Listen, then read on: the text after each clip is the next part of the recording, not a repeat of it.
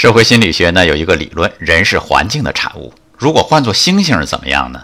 昨天看电影《星球崛起二》，剧中的反派科巴值得同情。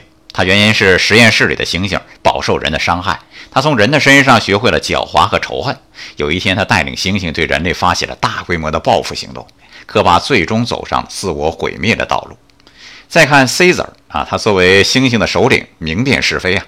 为什么他能对人类持有那么大的宽容呢？恐怕和他的童年经历有关系，从小受到人类友好的照顾。我们永远不要低估一个孩子，那甚至是一个猩猩，它生长的环境，在爱的土壤中生长出善良和包容力，在仇恨的土壤中生长出叛逆和破坏力。换个角度想，最该被教育的不是科巴，而是人类啊！人类先伤害动物，动物反过来报复人类，人类不是在自己伤害自己吗？善待他人，就是善待自己。